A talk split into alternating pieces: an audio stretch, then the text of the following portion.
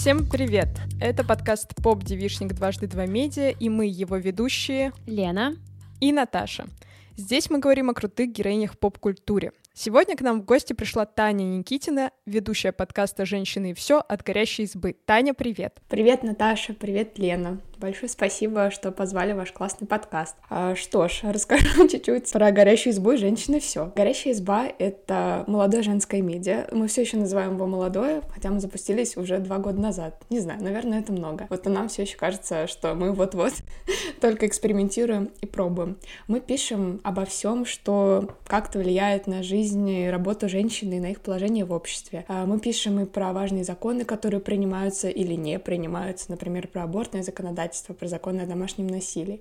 Но также мы пишем на всякие житейские темы, например, про то, как выбрать хорошие трусы или а, про то, какие посмотреть фильмы. Еще у нас очень классное живое сообщество в Инстаграме. Мы постоянно общаемся с читателями и делаем смешные мемы с лягушечками, э, крысками и стикеры в Телеграме. И да, у нас есть подкаст «Женщины и все», где мы с двумя другими редакторками из «Горящей СБ» обсуждаем а, последние новости обо всем, что происходит э, в мире и как это влияет на женщин и важно для нас. Пожалуйста, подписывайтесь. Там классно. Супер. И вместе с Таней мы решили обсудить сегодня британскую актрису Хелену Бонем Картер, ее громкие роли в бойцовском клубе, Суини Тоди, Крылья Голубки, отношения ее с э, Тимом Бертоном и работу в других фильмах, ну и в целом, наверное, всю карьеру Хелены Бонем Картер, э, насколько это возможно. И на всякий случай напоминаем вам подписываться на нас на всех подкаст-платформах, где вы привыкли слушать свои подкасты, оставлять отзывы, ставить оценочки. И да, еще, конечно же, у нас есть Твиттер, где мы часто постим анонсы, всякие смешнявочки, все важные новости поп-культуры, касающихся крутых героинь из сериалов, фильмов или анимации. Поэтому тоже обязательно подписывайтесь. Could eat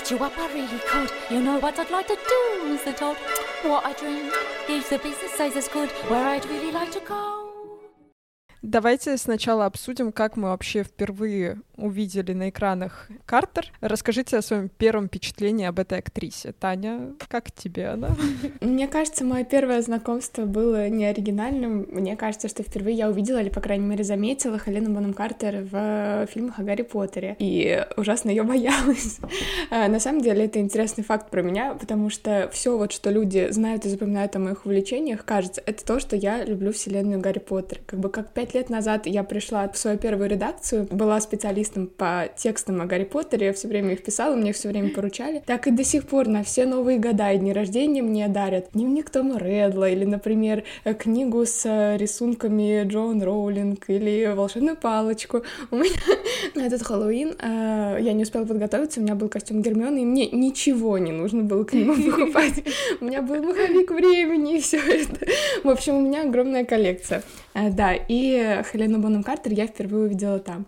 И образ э, такой сумасшедшей, но при этом по-своему прекрасной волшебницы, которой можно все и которая не останавливает э, никакие границы добра и зла, меня очень впечатлило. Я потом всегда ее замечала в других фильмах и сравнивала вот с этим первым впечатлением. А как у вас? Э, я хотела сначала спросить вас насчет как раз мерча. Мне просто интересно, что я тоже люблю, когда у меня есть какие-то штуки, связанные с любимой франшизой, но меня бесит, когда их слишком много. Ну, то есть мне не нравится, когда моя комната похожа на э, фан-базу я не знаю, кошмары перед Рождеством, например. А расскажите, как вы к этому относитесь, как считаете, ну, вам комфортно, когда вам вот все задаривают именно связанное с определенным фильмом, или вы такие, а, ну, я люблю, конечно, Гарри Поттера, но не только его. Ну, мне кажется, это было именно с Гарри Поттером для меня самый классный период фанатства по нему пришелся на то, когда, ну, в России было не так много мерча с Гарри Поттером. То есть были книги, были всякие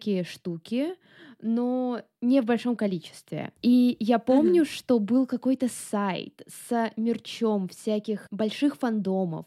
И там был Доктор Кто, Гарри Поттер, и там кто-то еще по минимуму.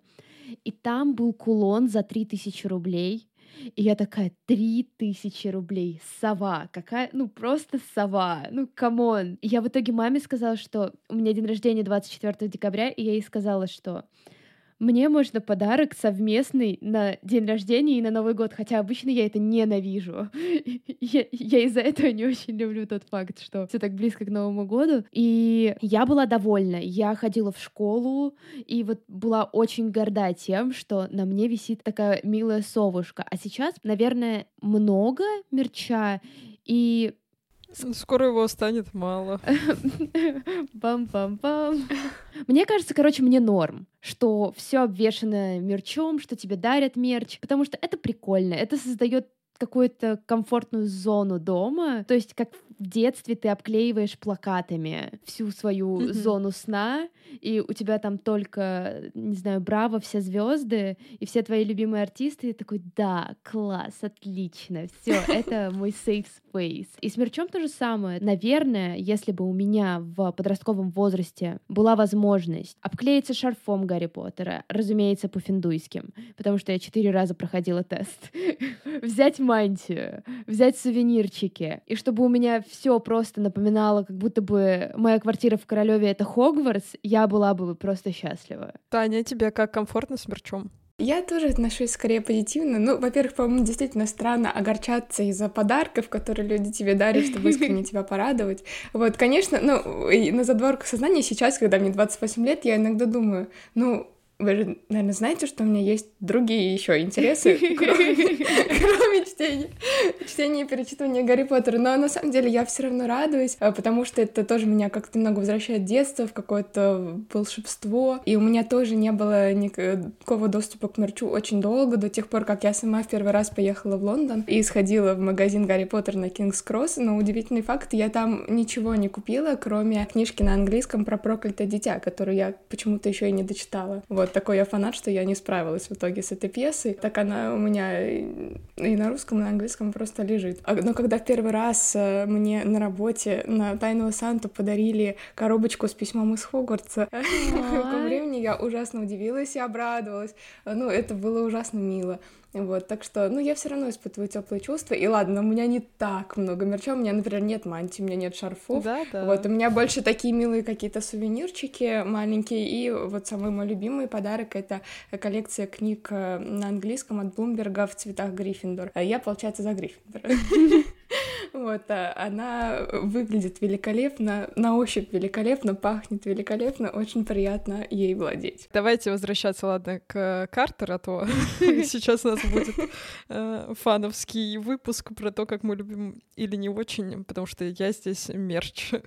Лен, расскажи, как ты впервые познакомилась с э, Хеленой Боном Картер? Ну, тут мы хотели отходить от Гарри Поттера, в итоге просто возвращаемся к нему, потому что, мне кажется, ну, я тоже впервые осознанно поняла, что вот, это Хелена Боном Картер, и мне нравится она как актриса именно в Гарри Поттере, потому что у меня, в принципе, было немного случаев, когда кто-то на экране меня так сильно пугал и ужасал. Одного ее взгляда хватало для того, чтобы я спряталась под кровать и мне кажется, я даже в какой-то момент боялась ее больше, чем дементоров, а дементоров я очень сильно боялась. У меня есть еще подозрение, что моя мама в детстве брала кассеты со всякими историческими, околоисторическими драмами. То есть у нас были всякие прям фильмы, которые выходили несколькими сериями, в том числе «Гордость и предубеждение». И мне кажется, что у нас была кассета на с, господи, «Комната с видом». Mm-hmm. И я уже как бы во взрослом возрасте поняла, что там вот играла Хелена Боном Картер, это одна из ее тоже больших ролей на самом-то деле, и что она на самом-то деле играла в куче исторических драм, которые я, скорее всего, смотрела вместе со своей мамой в детстве, да. Э, ну, я прерву фанатскую цепочку Гарри Поттера. Надеюсь, на Гарри Поттера мы достаточно уже потратили времени. Нет, в смысле, мы потом еще, конечно же, к нему вернемся. Я впервые поняла, кто такая Хелена Бонем Картер из фильмов Тима Бертона, потому что она была там просто везде. Я была фанаткой дикой и остаюсь Тима Бертона, и поэтому я смотрела прям запой и его вот эти жуткие сказки, скажем так, и мультфильмы. И в какой-то момент я смотрю и думаю, так, ладно, вот это Джонни Депп. Я поняла, что ты тут тут в каждом фильме, а почему-то эта женщина еще постоянно здесь играет. И для меня было сильным удивлением, что, оказывается, она жена Тима Бертона. Я такая, ничего себе, ну вы-то, конечно, идеально друг другу подходите. И еще одно удивление меня ждало при подготовке к этому выпуску, потому что, наверное, это пара, за которой я не следила, то есть э, мне они казались настолько гармоничными и вечными, и, типа то, что они там и умрут в один день, вот это вот все, что я не особо следила за их жизнью, и только когда я готовилась к выпуску, я узнала, что они разошлись, причем уже давно, и я такая, вы просто сейчас разрушили мой идеал отношений. Просто мне кажется, это как раз тот случай, когда, зная динамику Тима Бертона, она супер классно сочетается с тем, какой может быть Картер, и поэтому мне казался их дуэт э, супер вот гармоничным, не только с точки зрения того, что они вдвоем из одной индустрии, а из-за того, что мне казалось, что они эту индустрию видят по-своему и как-то очень близко. И вот да, и, наверное, из этих фильмов я узнала о Картер, и плюс еще, когда я начала читать об озвучке мультфильмов, которые очень люблю, я тоже видела, что она много где озвучивала героинь, и я такая думаю, вот, да, все, идеально, я не могу представить себе Бертона без Картера, Картер без Бертона, но, кажется, кажется, теперь э, могу. Но они даже имиджево же очень сильно похожи. То есть Хелена, она такая в корсетах ходит, вся немножечко готичная.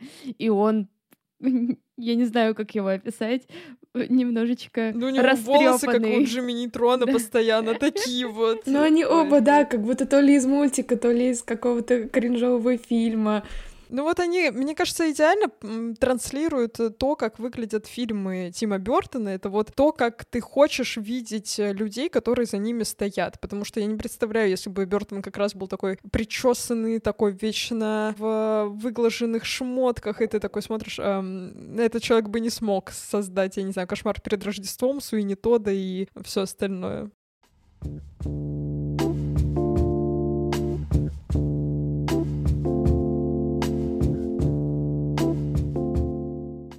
давайте немножко обсудим вообще то, как Хелена Бонем Картер пришла в индустрию. Насколько я знаю, она хотела стать актрисой всегда и долго вообще к этому шла. И долго не могла прийти к большой известности. Но как раз-таки некоторые фильмы стали для нее поворотными. В том числе это «Бойцовский клуб», который мы позже обсудим, и «Крылья голубки». Если вы не смотрели этот фильм, ну, я советую посмотреть, потому что, мне кажется, сейчас, когда ты открываешь для себя какие-то истории прошлого века, фильмы прошлого века, которые еще изначально выглядят выглядят немножко такими мелодрамами-мелодрамами, которых кажется, что все достаточно однозначно, то, мне кажется, «Крылья голубки» здесь отличаются, и они немножко заставляют задуматься о том, какая была мотивация у героев. Он не такой типичный, как мне показалось, например. Вот. Если вы не смотрели «Крылья голубки», немножко расскажу про синопсис, ну и, наверное, за заспойлерю концовку, но ничего страшненького, потому что мы будем это все обсуждать. А, значит, главная героиня Кейт Крой, ее как раз играет Картер. Она влюблена в мужчину, писателя, журналиста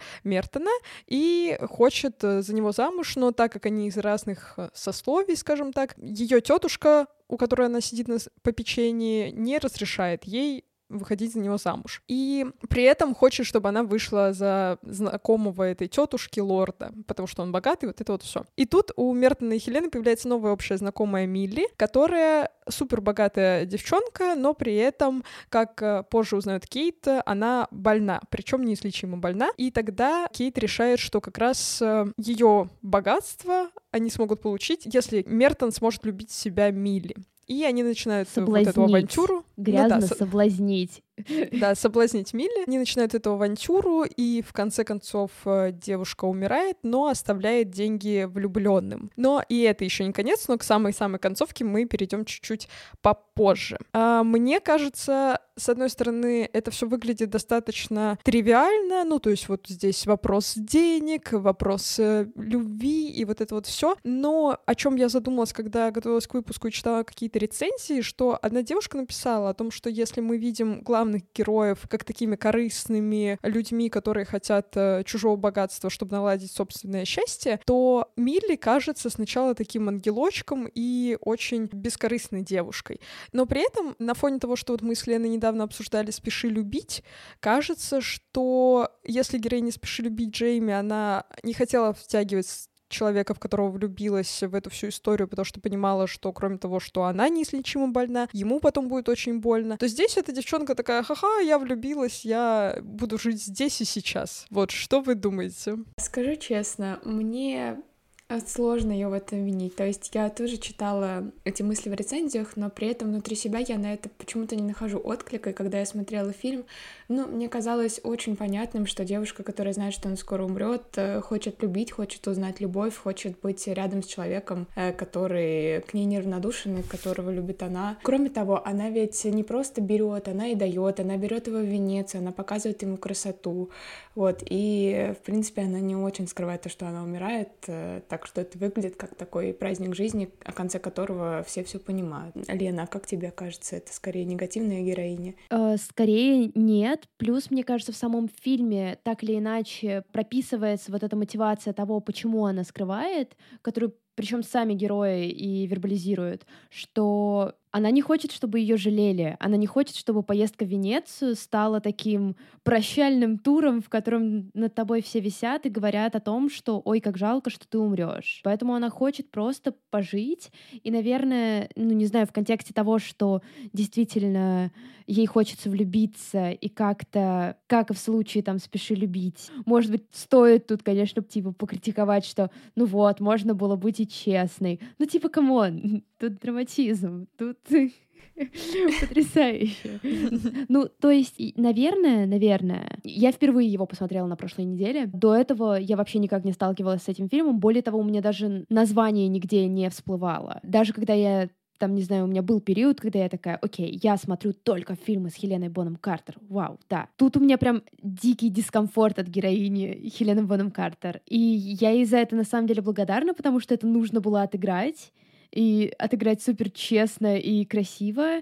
И здесь я в некоторые моменты ловила себя на том, что я понимаю, вы друг друга очень сильно любите, я это уважаю и готова это принять, но то, что вы делаете, это какая-то жесть. Так нельзя делать. Наверное, еще в дополнение к тому, что ты сказала, Наташ, по поводу, в принципе, синопсиса, что они будто бы из разных слоев. Но на самом деле очень интересно, что, по сути, они оба в одной и той же ловушке денег, несмотря на то, что они из разных слоев, слоев, потому что героиня Хелена Боном Картер, по сути, в хорошем положении, но без денег, чисто из-за того, что, там, не знаю, у нее родители какие-то пошли не по той тропе, точнее, отец. И в итоге ей все равно нужно как-то думать о том, как выйти замуж за богатого, при том, что она богатая, по идее, ну, так, условно. И это так странно. Меня это все еще немножечко, ну, корежит, что типа, как? То есть, какой бы ты женщиной не родилась в то время, тебе нужно было думать о том, чтобы выйти за богатого? Это странно. А как же журналисты? Как же бедные журналисты? Я еще хотела добавить, на самом деле, то, что я сказала про вот эту рецензию, это не мое личное мнение, я так не считаю. Наверное, скорее у меня вызвало симпатию и какое-то сочувствие вот эта героиня Мили, не потому что она была больна неизлечимо, я уже переживала сто раз «Спеши любить», и у меня иммунитет на такие истории, но потому что мне очень сильно не понравилось, что в этой всей ситуации она оказалась не то, что как бы жертвой, а в том плане, что она чувствовала себя лишней в этом во всем. Она же с самого начала понимала, что он ее не любит. И мне кажется, поэтому, когда она узнала о том, что это все был их уговор вместе с Кейт, она, ну, как бы смогла, конечно, это все простить и дать им денег, потому что понимала их положение, да, но при этом, мне кажется, за все это время, то есть как они убегали с площади от нее, как он остался, и она спрашивала, не уедешь ли ты за ней вслед, потому что, мне кажется, она подсознательно очень хорошо понимала, что она здесь лишняя. То есть они не смогли, мне кажется, провернуть свою вот эту авантюру э, в самом плохом смысле слова с деньгами, потому что они не смогли показать, что это все действительно так, и она за счет этого выиграла, не за счет того, что там у нее было много денег или она смогла там их пожертвовать, а за счет того просто, что она не повелась именно эмоционально на это все. И вот из-за этого просто кажется в жизни у каждого бывают такие ситуации, когда ты чувствуешь себя тоже немножко на втором плане, да, хотя вроде ситуация показывает, что это не так. И вот поэтому я такая, мне дискомфортно за тебя, Милли, какие они все таки неприятные люди. Я, кстати, приняла кажется, за чистую монету то, что э, Мертон все-таки чувствовал что-то к Милли, и мне кажется, иногда ему было даже сложно выбрать между своими чувствами Кейта и Милли. Ну, то есть понятно, что есть какая-то такая eternal love э, с Кейт, э, но мне кажется, особенно ближе к концу, когда он оставался, он хотел быть с Милли, и правда переживал о том, что скоро не будет. Вот, и еще неизвестно, если бы она в итоге, например, выздоровела, как бы дальше сложилось эта история. Ну, меня прям э, на моментах вот в самом конце фильма, где его флешбэчит, и вот ее красивые кадры, где Милли там улыбается или просто делает что-то хорошее и приятное, как нормальный, добрый человек, который никого не обманывает, я такая типа сижу, мне не жалко их ну, в плане Мёртона и Кейт, что, типа, чуваки, вы заслужили, вы натворили фигни, и идите, вот, ты в Венецию, ты не знаю, что делай, к тете обратно иди. В деревню к тетке в глушь Саратов. Да. Мне кажется, еще хочется обсудить концовку. Я согласна насчет того, что как будто бы у него возникают чувства, но стопроцентно это сложно говорить, потому что он все-таки, в отличие от Кейт, которая просто уехала обратно к тетке и ждала его возвращения, ему приходилось это все переживать. То есть он там явно была какая-то, мне кажется, жалость или сочувствие к этой героине, которая умирает. И у него, мне кажется, был вот этот внутренний вопрос. Он, с одной стороны, это все делает ради своих отношений с Кейт, с другой стороны, он понимает, что это бесчеловечно, и мне кажется, он вот на этой периферии постоянно сидит. Плюс, естественно, Милли показали такой красоткой, в которую сложно не влюбиться. На контрасте с Кейт, которая постоянно ему выносила мозг и ставила какие-то ограничения, что вот я не могу с тобой быть или не могу с тобой быть, сегодня приду, завтра не приду. Вот это вот все. Милли из-за того, что как раз она отпустила всю эту ситуацию, выглядела такой супер легкой, такая, ха-ха, класс, все, тусуюсь сколько могу, условно. Вот. И поэтому, мне кажется, конечно, от вот этой всей тяготы, которая с ним была последние годы из-за этой то женитьбы, то нет, сейчас Милли он чувствовал себя совершенно иначе. И поэтому мне безумно еще понравилось, чем заканчивается фильм. Не только тем, что Кейт и Мертон расходятся, но и тем, что она ему в самом конце задает вопрос. Ты сейчас с ней физически или духовно, ну, то есть э, ты сейчас с ней в мыслях, вот как-то так она его в конце спрашивает, и он не может ей ответить, что это не так. То есть он сожалеет о том, что так получилось. И здесь, мне кажется, вопрос немножко не про какую-то физическую измену, потому что ну, физическую как будто бы они сами договорились, что вот он будет с Милли все это время, да, но как будто бы Кейт поняла, что он сблизился с Милли тогда духовно, и эта связь оказалась сильнее, чем у них с Кейт. И поэтому я хотела с вами немножко поговорить про ваше общее какое-то отношение, наверное, к изменам, что для главной героини, как я понимаю, какая-то духовная измена оказалась сильнее, опаснее, ну, я не знаю, то, что смогло точно поставить точку в этих отношениях. Как вы смотрите на это все?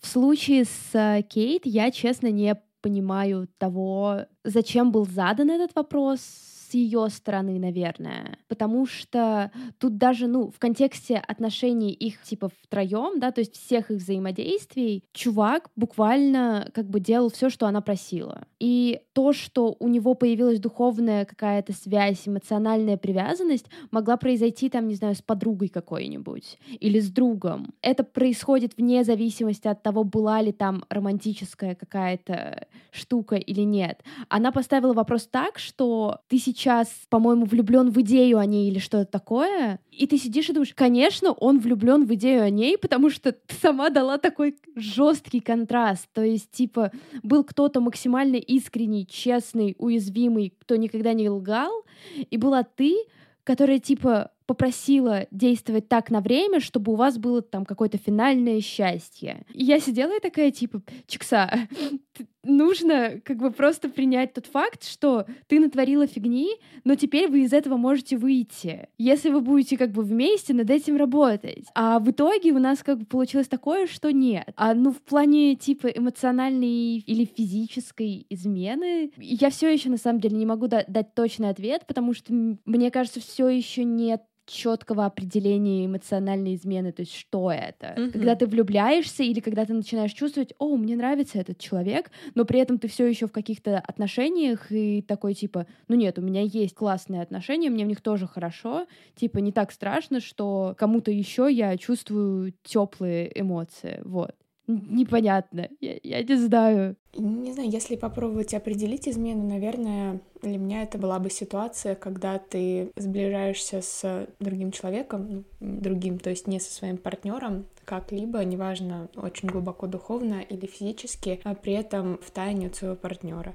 То есть не говоря ему об этом не сообщая, и, ну, в общем, тайна, одним словом. Мне, к счастью, не доводилось бывать в ситуациях, когда мне было бы нужно определять мое собственное отношение к изменам, но мы выпускали немало текстов, которые были связаны с изменами, и собирали истории пар, в которых э, кто-либо из партнеров изменил другому, и опыт этих людей показывает, что это всегда трагедия для троих людей, потому что, ну, если ты, в принципе, неплохой, не циничный человек, то неважно, с какой стороны ты оказываешься, ты являешься причиной, ты являешься субъектом или изменили тебе, ты все равно чувствуешь себя плохо, и это влияет на вот все отношения вот в этом треугольнике, и всем жить с этим тяжело. При этом ситуация Кейта мертв... Мне не кажется прям вот чистая ситуация измены, потому что все таки это был скорее но это больше похоже на какое-то мошенничество, чем на измену именно на уровне отношений. То есть это то, что происходит, когда, в общем-то, опять же, неплохие люди пытаются провернуть какую-то операцию, и при этом они потом чувствуют себя плохо и не могут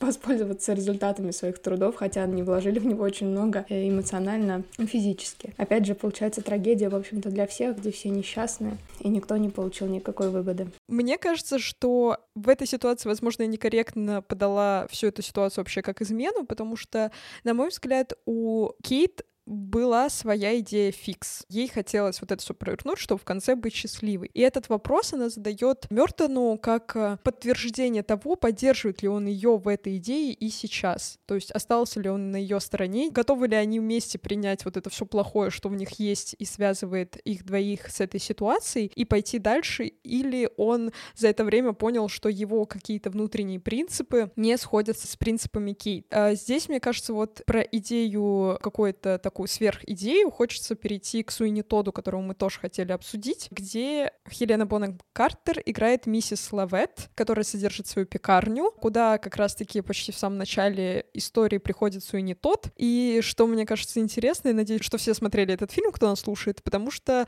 она в самом начале говорит о том, что у нее самые невкусные, отвратительные пирожки во всем городе, но как мы смотрим потом, мы понимаем, что на самом деле отвратительными они стали в самом конце ну, не в самом конце, когда уже Суини Тот организовал всю эту свою ужасную парикмахерскую над пекарней. Я просто могу сказать, что у меня был период, когда я обожала мюзиклы, и Суини Тот был одним из самых любимых, и в том числе я очень хорошо помню, что это был первый случай, когда я включила телевизор и увидела там фильм с субтитрами, потому что его показывали даже по телевизору с субтитрами, потому что это мюзикл. Ну, не знаю, мне там очень нравятся костюмы у Хелены. Они вот прям такие, в каких ты ожидаешь ее увидеть, именно типа для ее образа. Ее героини сперва в себя влюбляют своим образом, а потом дают тебе пощечину и говорят тебе, что нет, ты не должна была мне доверять. И я такая, блин, ну Хелена, ты такая классная, зачем? Вот в Гарри Поттере все было понятно. Она там изначально была плохой. Мне как раз кажется, здесь обратная динамика между героями, чем была в «Крыльях голубки». В «Крыльях голубки» как будто бы героиня Картер все это придумала, а уже герой-любовник уже должен был это все организовывать, а здесь как будто наоборот. Э, герой Джонни Деппа такой, типа, вот, э, вот это моя идея, вот это моя месть, э, отмщение и все вот это, все подряд. Вот, а она такая, да, да, все, мой повелитель, я с тобой, я до конца с тобой. Вот интересно, как они поменялись местами. Ну вот, если сравнивать два этих фильма подряд. Меня максимально впечатлил этот фильм, когда я впервые его увидела, потому что я была абсолютно не готова. То есть мы не смотрели его как фильм, фильм Тима Бертона или как э, фильм-мюзикл. То есть я помню, это было, я еще, по-моему, в школе, сейчас, короче, это было очень давно, и был вечером просто такие, посмотрим какой-то фильм. О, прикольное название, Демон Парикмахер, интересно, что там. Вот, и мы смотрели его вечером, мы выключили свет, и я была в нереальном шоке. Вот, было страшно включить свет, казалось, что вокруг течет кровь везде. Я была в шоке всегда да, когда там был палец в пирожках, когда они начали убивать людей, я такая, боже, я вообще была не готова, думала, какой-то милый фильм посмотрим. Ну, типа там, не знаю, вот мы смотрели «Чарли шоколадная фабрика» с Джонни Депп, ну, я думаю, у него ну, какой-то такой же образ, наверное. Вот, короче, я просто, просто выпала с него. И, э, Наташа, я согласна с твоим замечанием, что очень интересно это обратная химия, но при этом мне кажется, что для героинь Бонем Картер это довольно частая история, когда она оказывается в подчинении какого-то сильного мужского персонажа. То есть, что говорить о ее роли в Гарри Поттере, это, ну, она верная сподвижница, слепая сподвижница темного лорда, который делает все, что он хочет, вот, и практически порабощена э, его волей. Вот, и интересно, что я еще как верный фанат читала потом фанфик Гарри Поттер и методы рационального мышления, вот, и если кто-то не читал, я всем супер советую, вот, и там гораздо глубже разбирается вот эта модель отношений Белатрисы и темного лорда, так что ты к ней испытываешь огромное сочувствие от того, что там ее психика была сломлена и порабощена э, как бы из вот такой слепой любви к э, своему повелителю, которая полностью разрушила ее жизнь и ее собственные какие-то желания. Вот. То же самое, кажется, происходит в Суини Тоде, и какой-то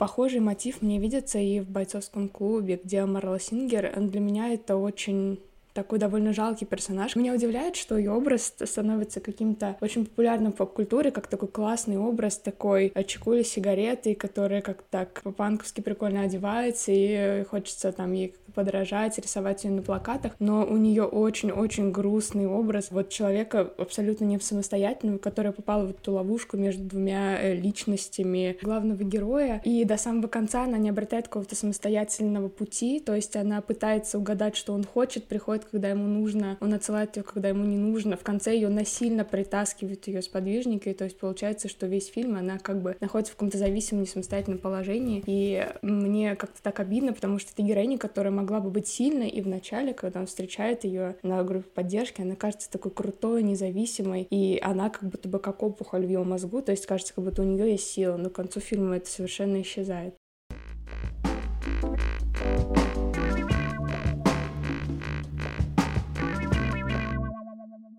Хотела бы немножко вернуться к Суни Тоду, потому что, мне кажется, ее зависимая позиция... Я не знаю, я когда смотрела фильм, всегда думала, господи, как они вообще знакомились в этом средневековье? Она же постоянно сидит одна, и мне кажется, как раз на контрасте с той толпой, которую мы видим, когда вот он выходит на состязание цирюльников, скажем так, мы видим, что там очень много вот таких вот людей, которые вызовут отвращение у героини, потому что она сама явно амбициозная, потому что у нее есть эта лавка, как мне кажется. Но что дальше делать, как реализовать свою какую-то амбицию, она как будто бы до конца и не понимает. А тут приходит этот вот Суини тот, и она такая, я ждала тебя всю жизнь. Все, привет, наконец-то нормальный мужик, который зашел в мою лавку, хотя я продаю отвратительные пирожки. И поэтому, мне кажется, это... Но, кстати, хорошее, да, замечание насчет того, что она как будто постоянно в какой-то зависимости от э, большого главного героя находится. А, но при этом мне еще кажется классным вот именно насчет этой зависимости я заметила, что что обычно мы, знаете, говорим про химию между героями, когда они либо супер антиподы друг друга, да, и мы такие, о, они сейчас начнут драться, да-да-да, давай, давай мочи ему.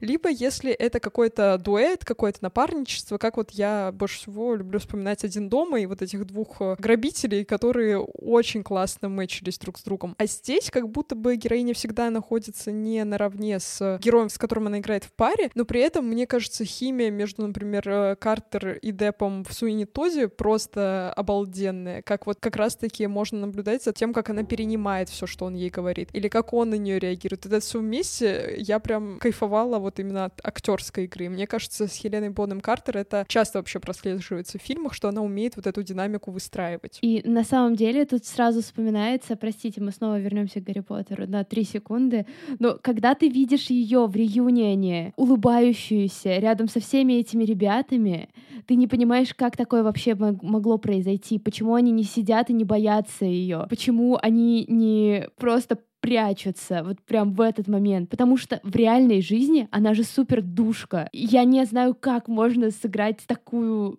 злую героиню и оставаться не безумной в реальной жизни. Но на самом деле в бойцовском клубе как будто бы в моем случае я смотрела его в школе, потому что это было очень модно. Тогда прям было две героини, которые мне очень сильно нравились в кино, в модном кино, опять же, на секундочку. Это вот как раз она и Матильда из Леона. Mm-hmm. То есть у них у обеих были такие, наверное, нестандартные феминные образы вот из ромкомов, которые я на тот момент привыкла смотреть, потому что мне было комфортно и классно с этим, потому что они были такие легкие, простые и крутые. И поэтому любой такой готический образ, даже если он заканчивался тем, что героини носят просто черную одежду, меня устраивал и мне очень сильно нравилось. И, кстати, многие говорят, что именно через бойцовский клуб Хелена Бонем Картер стала такой популярной в американском кино, потому что до этого она все-таки больше была по mm-hmm. таким британским, около британским фильмам с, ну, не похожими друг на друга образами, но довольно такими подогнанными под нее, а это все-таки, мне кажется, немножечко отход от того, где мы привыкли до этого ее видеть. А вы знали, что Марло могла сыграть Ризу Уизерспун? Представляете ее Господи! Ну, жизнь потрепала бы. На фоне того, что у меня любимый фильм с Рис Уизерспун — это все еще «Блондинка в законе», все, что я вижу, это вот финальную сцену, но она с Чихуахуа стоит, я, я была бы очень довольна. Ну, мне, кстати, кажется, что у нее вполне могло получиться, потому что после того, как мы видели ее в утреннем шоу, э, например, да, то да. видно, ну, или в «Большая маленькая ложь», но видно, что у нее большой драматический потенциал, на самом деле, кажется, это тоже могло да. быть очень круто, вот, но я все же рада, что мы знаем Хелену Бонем Картер, этой роли. Кажется, она для нее действительно знаковая оказалась. Мне кажется, что в целом из-за того, что это же все происходит в голове у главного героя, мне, наверное, сложно представить, что у него в голове могла сидеть Риса Уизерспун, а не Хелена Бонем Картер. Она как будто бы более фактурная, что ли, добавок к тому, как ну, сделали ее образ. Я еще считала, что... А, в смысле, это есть в ней самой, ну, да, да, да, независимо от макияжа и волос. Вот. Ну и, кстати, насчет макияжа я читала, что актриса настояла на том, чтобы ей всегда, ее всегда красили левой рукой, потому что она считала, что Марла не могла разбираться в макияже, и поэтому, ну, он не должен был быть ровным и красивым. Наверное, это типа тонкости, которые ты не сразу замечаешь, но если бы, наверное, у ее героини Марлы был бы супер ровный макияж, это действительно было бы странновато. Я в восторге от ее платьев с пом... Ой, не с помойки, ну, в смысле, из комиссионных магазинов, но вот эти роскошные наряды подружки невесты, которые она носит в этом заброшенном доме, по-моему, это потрясающе. На самом деле, хотела еще отметить, что несмотря на то, что я очень люблю все ранние и такие middle роли Хелена Боном Картер.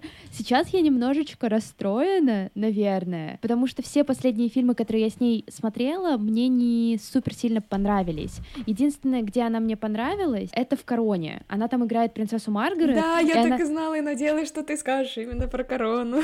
Вот там она просто великолепная, и я еще смотрела интервью, в котором она рассказывала, как она относится, в принципе, к героине, учитывая то, что сама героиня, которую она играет, умерла не так давно. Более того, как оказалось, она видела ее в детстве, потому что у нее там отец близкий, ну не близкий к политике, но знаком с политиками. В «Короне» она мне очень нравится, а вот в «Эноле Холмс», возможно, из-за того, что Энола Холмс мне в целом не понравилась. Представляете, я смотрела им Энолу Холмс, но я вообще-то не запомнила, что там была Хелена Бонем Картер. Она играла ее мать. Да, да, да, да, да. Ой, фу, Энола Холмс. Отрицаю эту часть франшизы. И как будто бы, ну, я, в принципе, буду довольна, если она выберет именно телевизионную карьеру и сниматься в таких классных, крутых стриминговых шоу, потому что сейчас часто сериалы бывают лучше написаны и сделаны, чем фильмы. Но, блин, мне будто бы не хватает вот этого вот киношного experience а, где она просто блистает, как в периоды фильма Бертона, как в «Бойцовском клубе». И вот, не знаю, как будто бы мне даже хватило бы какой-нибудь очередной экранизации, не знаю, Генри Джеймса или Форстера, типа, мне без разницы, просто куда-нибудь, какой-нибудь классный фильм. А сейчас будто бы, будто бы такого нет. И я вчера пересматривала фильмографию, и там, типа, 8 подруг Оушена. Я ее там не помню. Плюсую. Да. Непонятно, как так происходит.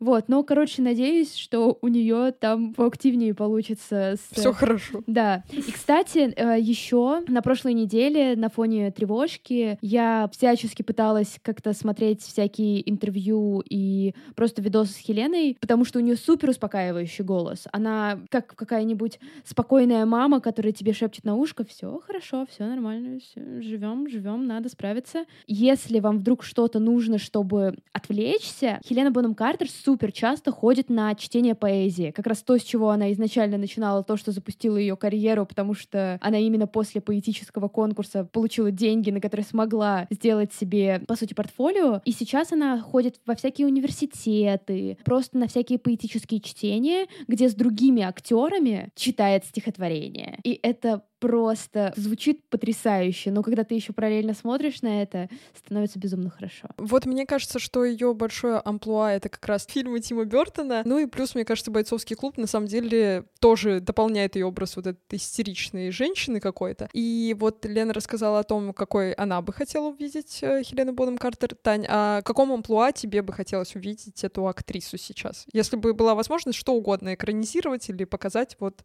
с Картер. Мне, мне так кажется, так Лена так хорошо сказала про классические произведения, что это так засело у меня в голове, я начала уже воображать а, новый классический английский роман а, с ней в главной роли. Мне вот показалось было бы забавно, если бы Хелена Бонем Картер сыграла в фильме про Барби, который будет скоро. Мне было бы интересно посмотреть. Вот это неожиданно. Давайте, наверное, на этом как раз будем заканчивать и следить за карьерой Боном Картер в дальнейшем. Посмотрим, чем нас будет удивлять. Там будет вторая Нола Холмс, э, к сожалению. Спасибо большое, Таня, что ты к нам пришла. Девчонки, большое спасибо, что позвали. Было ужасно интересно. Классно обсуждать с вами Хелену Боном Картер и просто болтать. Да, вы подписывайтесь на подкаст «Женщины и все», читайте «Горящую избу» и подписывайтесь на наш твиттер, где мы постим разные новости о героинях из поп-культуры, а также выкладываем анонсы свежих выпусков. И там же можете написать нам, какой ваш любимый фильм с Хеленой Боном Картер, а заодно, наверное, сейчас это многим из нас нужно, можете поделиться фильмами и сериалами, которые приносят вам комфорт и как-то успокаивают в это тревожное время. Подписывайтесь на нас на всех платформах, где вы слушаете подкасты, ставьте оценочки, пишите отзывы. Нам, правда, важно знать, как вам наши выпуски, и мы всегда с удовольствием читаем ваши комментарии. Пока-пока. Пока-пока.